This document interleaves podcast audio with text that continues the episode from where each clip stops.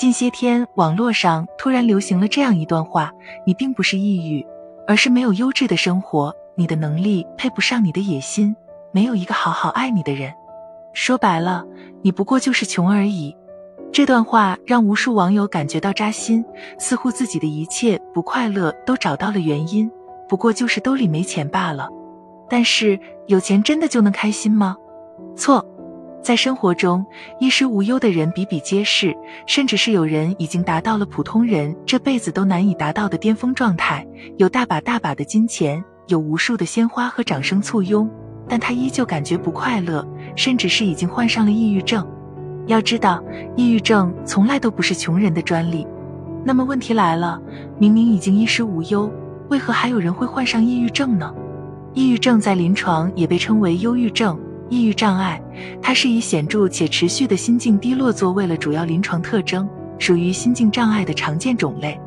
和其他心理疾病不同的是，如果抑郁症得不到有效治疗和控制，患者病情持续发展，甚至是会产生悲观厌世的心理，有自杀企图或行为。有关于抑郁症的病因，临床一直都没有停止过研究。就目前的研究成果来看，以下四个因素。或许就是导致抑郁症并发的主要原因。一、遗传因素影响。根据临床资料显示，患抑郁症的母亲所生育的子女患该疾病的情况较为多见。遗传基因在抑郁症发病原因中占据了近百分之六十的影响因素。它可能是单基因遗传，也可以是多基因遗传作用，其遗传模式较为复杂。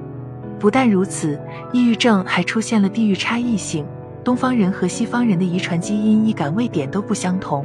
二、家庭环境遗传因素除了和基因有关外，与家庭环境也有一定的关联。因为父母一方或双方患有抑郁症，那他们就表现为了沉默寡言、害怕各种社交活动、对食物的知觉过于敏感等多个异常状态。新生儿从出生就在这样的环境中成长发育，继而直接影响到了孩子的性格、情绪以及个性发展。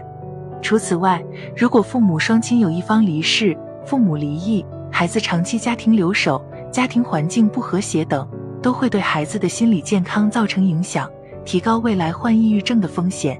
三、心理社会因素，除了家庭环境之外，社会因素也是重要的一部分，比如自己经历了失恋。有严重的躯体疾病，学习和工作中遇到了极大的困难和挫折等应激时间，都可能会导致自己的自尊心受到极大的打击。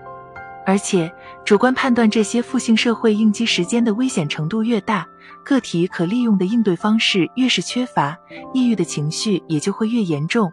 四、个性和性格方面，抑郁症的出现也与患者生病前的性格有一定关系。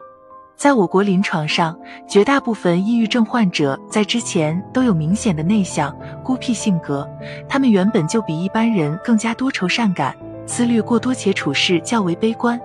特别是肥胖超重人群，受到身边人的嘲笑、欺负、情感伤害之后，就容易出现应激反应，从自卑发展到抑郁。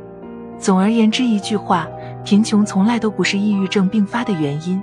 当然，也不排除有一部分贫穷的人无病呻吟，他们不从自身找到原因和奋斗，反而是将所有的不幸都怪在了抑郁症身上，认为是抑郁症找上自己，耽误了自己发财。这种人肯定不值得同情，更不值得怜悯。